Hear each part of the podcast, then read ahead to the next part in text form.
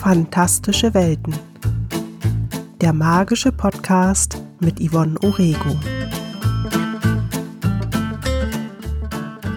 Hallo und herzlich willkommen zu einer neuen Folge Fantastische Welten. Titel der heutigen Folge ist Der Stab der Macht. Und ich will euch auch gar nicht lange auf die Folter spannen und verrate euch, worum es geht, nämlich um den Zauberstab. Der Zauberstab ist etwas, was es in fantastischen Geschichten immer mal wieder gibt. Nicht in jeder Geschichte und nicht in jeder Welt, aber sie tauchen doch auf. Ein Beispiel für einen Zauberstab ist zum Beispiel der Stab von Gandalf in Herr der Ringe.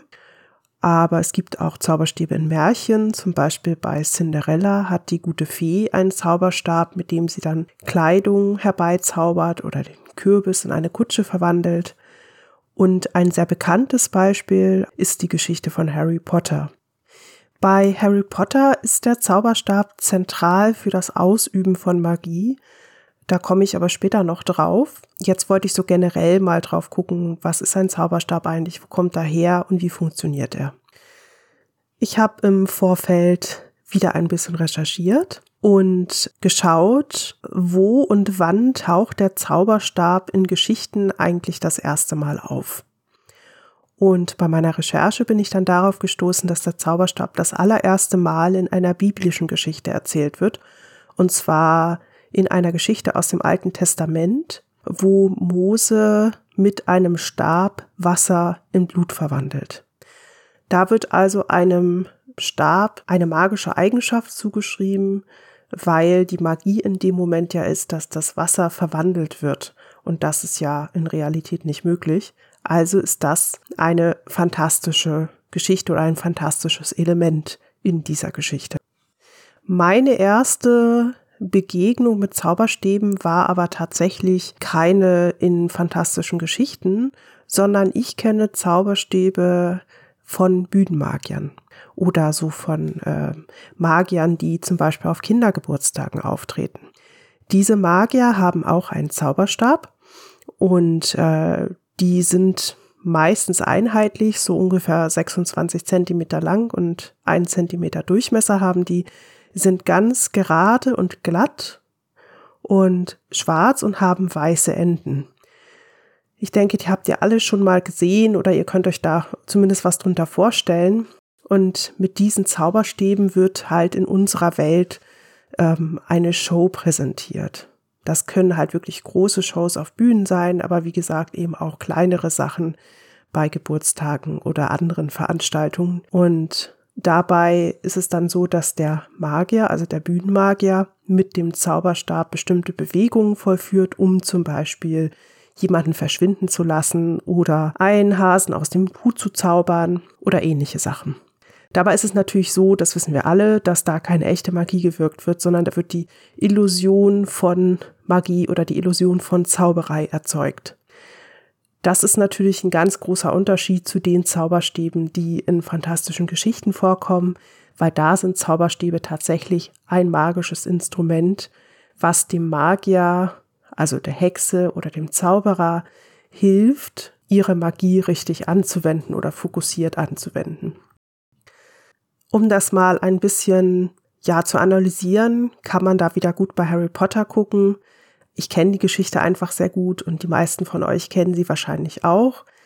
Deshalb bietet sich das an, einfach mal bei Harry Potter zu schauen, wie funktioniert das eigentlich mit den Zauberstäben. In der Geschichte von Harry Potter ist es so, dass junge Zauberer und Hexen den ersten Zauberstab bekommen, wenn sie elf Jahre alt sind. Das ist der Zeitpunkt, an dem sie an der Zauberschule aufgenommen werden. Und bevor sie zur Schule gehen, müssen sie sich ihren Zauberstab kaufen. Und bei Harry ist es so, dass er dann, nachdem er diesen Brief bekommen hat und von Hagrid halt in die Winkelgasse mitgenommen wird, dann auch zu Ollivander geht und bei Ollivander bekommt er dann seinen allerersten Zauberstab. In der Geschichte wird betont, dass nicht der Zauberer sich den Zauberstab aussucht, sondern der Zauberstab wählt den Zauberer. Das heißt, als junger Zauberer oder als Hexe geht man in diesen Laden und dann ist es nicht so, dass man an den Regalen entlang geht und guckt, welcher Zauberstab gefällt einem am besten, sondern es ist so, dass geschaut wird, welcher Zauberstab sucht sich denn den Zauberer aus. Und im Buch ist es ein bisschen anders auch noch beschrieben, als es im Film gezeigt wird. Im Film ähm, redet Ollivander ein bisschen und äh, geht dann zum Regal und zieht einfach mal wahllos so ein paar Kästchen raus. Und im Buch ist das ziemlich gut beschrieben. Da wird dann gemessen und dann wird irgendwas mit den Händen noch geguckt. Und ähm, also es werden ganz viele, ich sag mal, magische Werte gemessen. Und mit diesen Sachen, die dann gemessen wurden, wird dann überlegt, welcher Zauberstab könnte passen. Das heißt, Ollivander geht dann los und sucht ein paar Zauberstäbe aus seinen Regalen raus, was aber nicht bedeutet, dass dieser Zauberstab dann auch der richtige ist. Und das wird sowohl im Buch als auch im Film ganz gut gezeigt, dass halt die ersten beiden, die er da in die Hand nimmt, nicht zu ihm passen, weil die Magie ihm nicht gehorcht. Und wenn man sich jetzt nochmal vergegenwärtigt, was gesagt wird, nämlich, dass der Zauberstab den Magier auswählt, also den Zauberer oder die Hexe auswählt, dann deutet das darauf hin, dass dem Zauberstab auch Magie innewohnt. Also, dass es nicht einfach nur ein Stück Holz ist, sondern etwas Magisches, ein magisches Instrument. Auch das wird beschrieben in den Büchern und auch in den Filmen und das kann man auf ganz vielen Fanseiten auch nachlesen, dass die Zauberstäbe bei Harry Potter aus bestimmten Hölzern bestehen. Das sind sogenannte Hölzer von Zauberstabbäumen, also es sind spezielle Bäume, spezielle Hölzer, die dafür verwendet werden. Und dann ist in dem Zauberstab auch noch ein Kern und der besteht aus magischen Bestandteilen, also zum Beispiel die Phönixfeder. Und wenn dann Zauberstab und Zauberer oder Hexe zusammenfinden, dann müssen die beiden zusammenpassen. Das sieht man dann daran, dass die ersten beiden Zauberstäbe, die Harry Potter bekommt, nicht das tun, was sie tun sollen. Und erst der dritte ist dann der richtige. Das heißt, die Magie im Zauberstab muss mit der Magie des Zauberers oder der Hexe zusammenpassen. Und das ist eigentlich ein ganz interessanter Fakt, wenn man sich das mal anguckt. Also wenn man jetzt überlegt, man hat Zauberer, die haben also die Fähigkeit, Magie zu wirken das ist diese übersinnliche Fähigkeit, die ja die Voraussetzung ist, dass es überhaupt Magie gibt und sie müssen sie einsetzen können. Und in der Welt von Harry Potter ist es so, dass Magier den Zauberstab brauchen, um ihre Magie fokussiert oder zielgerichtet einsetzen zu können. Das heißt, der Zauberstab ist ein Hilfsmittel. Mit diesem Zauberstab können sie dann tatsächlich erst richtig zaubern, also erst wirklich Magie vollbringen. Was auch spannend ist bei Harry Potter, ist zum Beispiel die Tatsache, dass man mit einem Zauberstab nicht alles machen kann oder nicht alles machen muss. Eine Ausnahme ist beispielsweise das Brauen von Zaubertränken. Da wird kein Zauberstab benutzt das lässt sich damit erklären, dass beim Brauen von Zaubertränken magische Substanzen verwendet werden. Das sind zum Beispiel Teile von magischen Pflanzen oder es sind andere magische Substanzen wie Pulver. Und äh, diese magischen Bestandteile kommen dann in den Kessel in einer bestimmten Reihenfolge mit einer ganz bestimmten Anzahl oder, oder mit einem bestimmten Gewicht und ähm, dann gibt es auch direkt Anleitungen dafür, wie oft man das umrühren muss und wie lange das köcheln muss oder solche Sachen. Das wird in den Büchern ganz gut beschrieben. Und das kann man tatsächlich so ein bisschen damit vergleichen, wie mit dem Zauberstab gezaubert wird. Wenn in der Welt von Harry Potter Zaubertränke gebraut werden, hat man halt diese magischen Substanzen. Das ist im Prinzip ähm, die übernatürliche Kraft. Das heißt, die Pflanzen, das sind keine normalen Pflanzen, sondern die haben eine übernatürliche Kraft.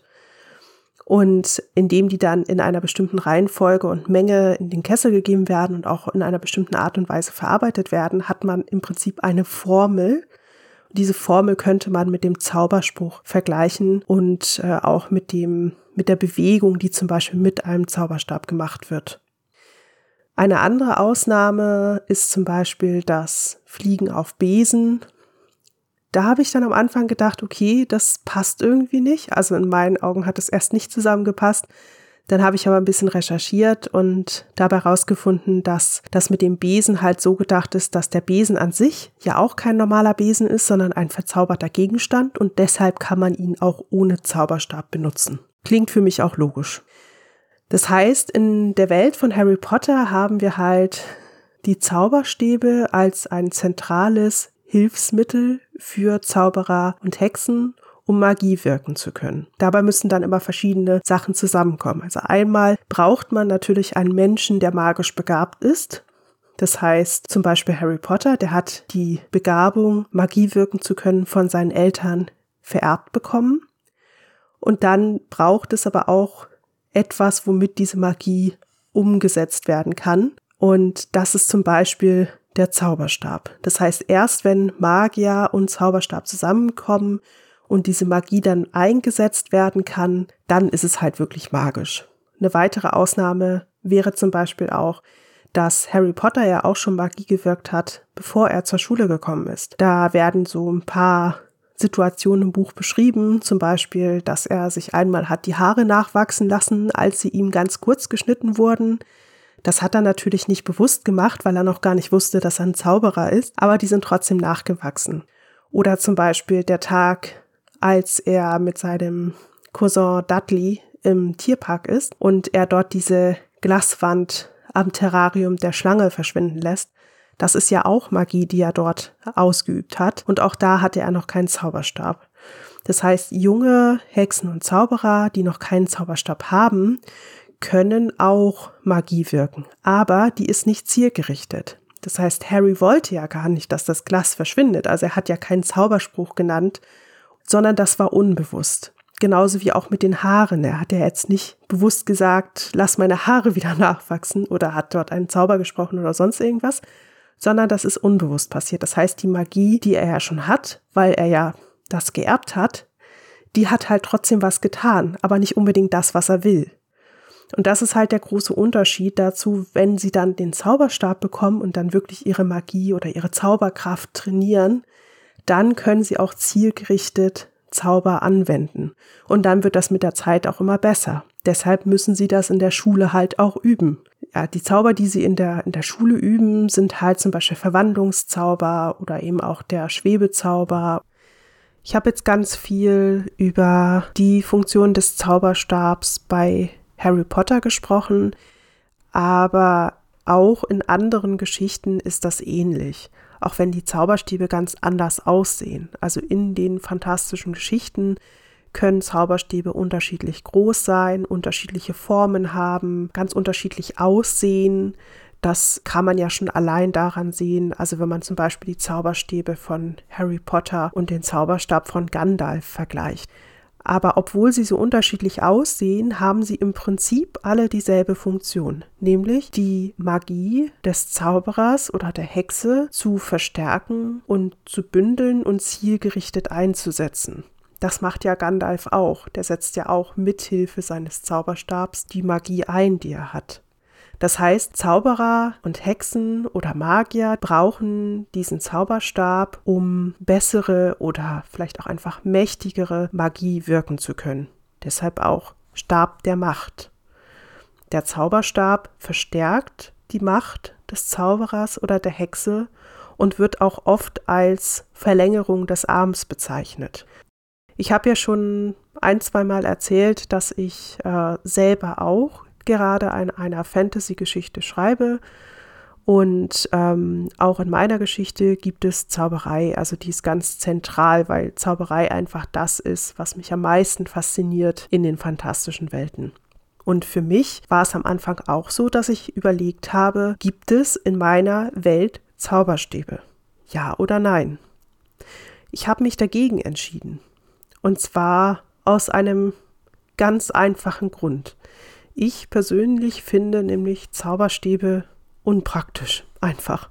Klingt vielleicht ein bisschen merkwürdig, aber ich habe tatsächlich überlegt, okay, wenn meine Zauberer jetzt alle einen Zauberstab haben, den müssen sie ja immer bei sich haben, damit sie überhaupt Magie wirken können.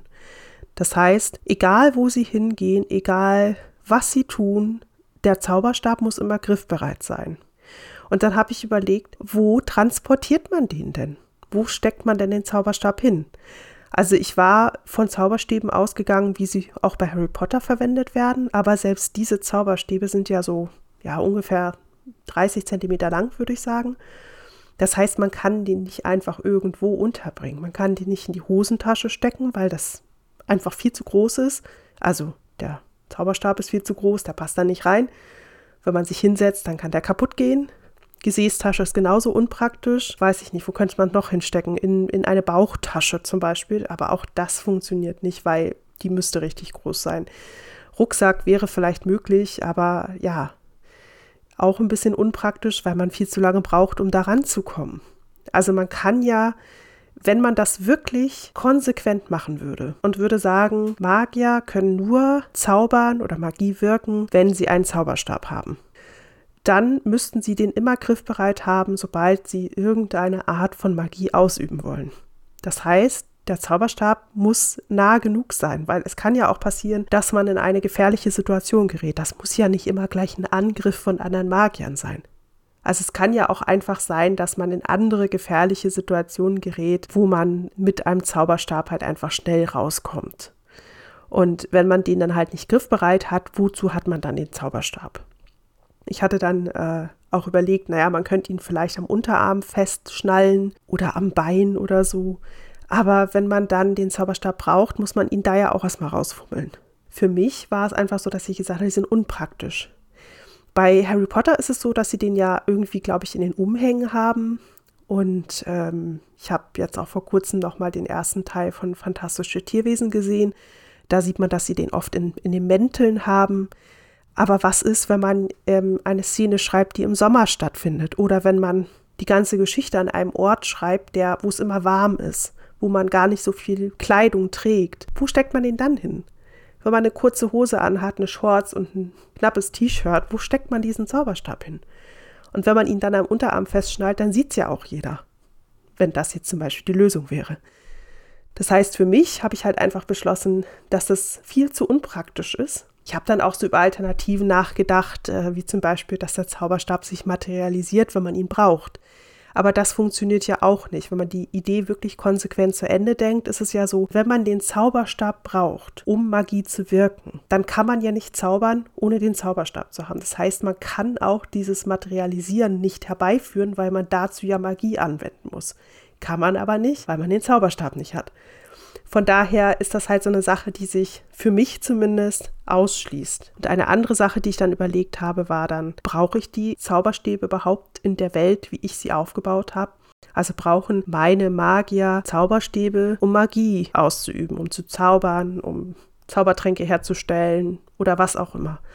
Und dann habe ich gesagt, nö, brauchen sie eigentlich nicht. Weil wenn es allein darum geht, dass zielgerichtete, fokussierte Zauber ausgeübt werden können, dann kann man das vielleicht auch mit anderen Mitteln. Vielleicht einfach nur, indem man trainiert, ohne dass man ein Hilfsmittel der Art hat. Da gibt es ja verschiedene Möglichkeiten, die man sich dann überlegen kann. Das muss natürlich alles zum Rest der Welt passen, wie man sie hat. Aber wenn man gerade so im Weltenbau ist, kann man das dann ganz gut überlegen und einbauen. Ja, das war's dann schon mit der heutigen Folge.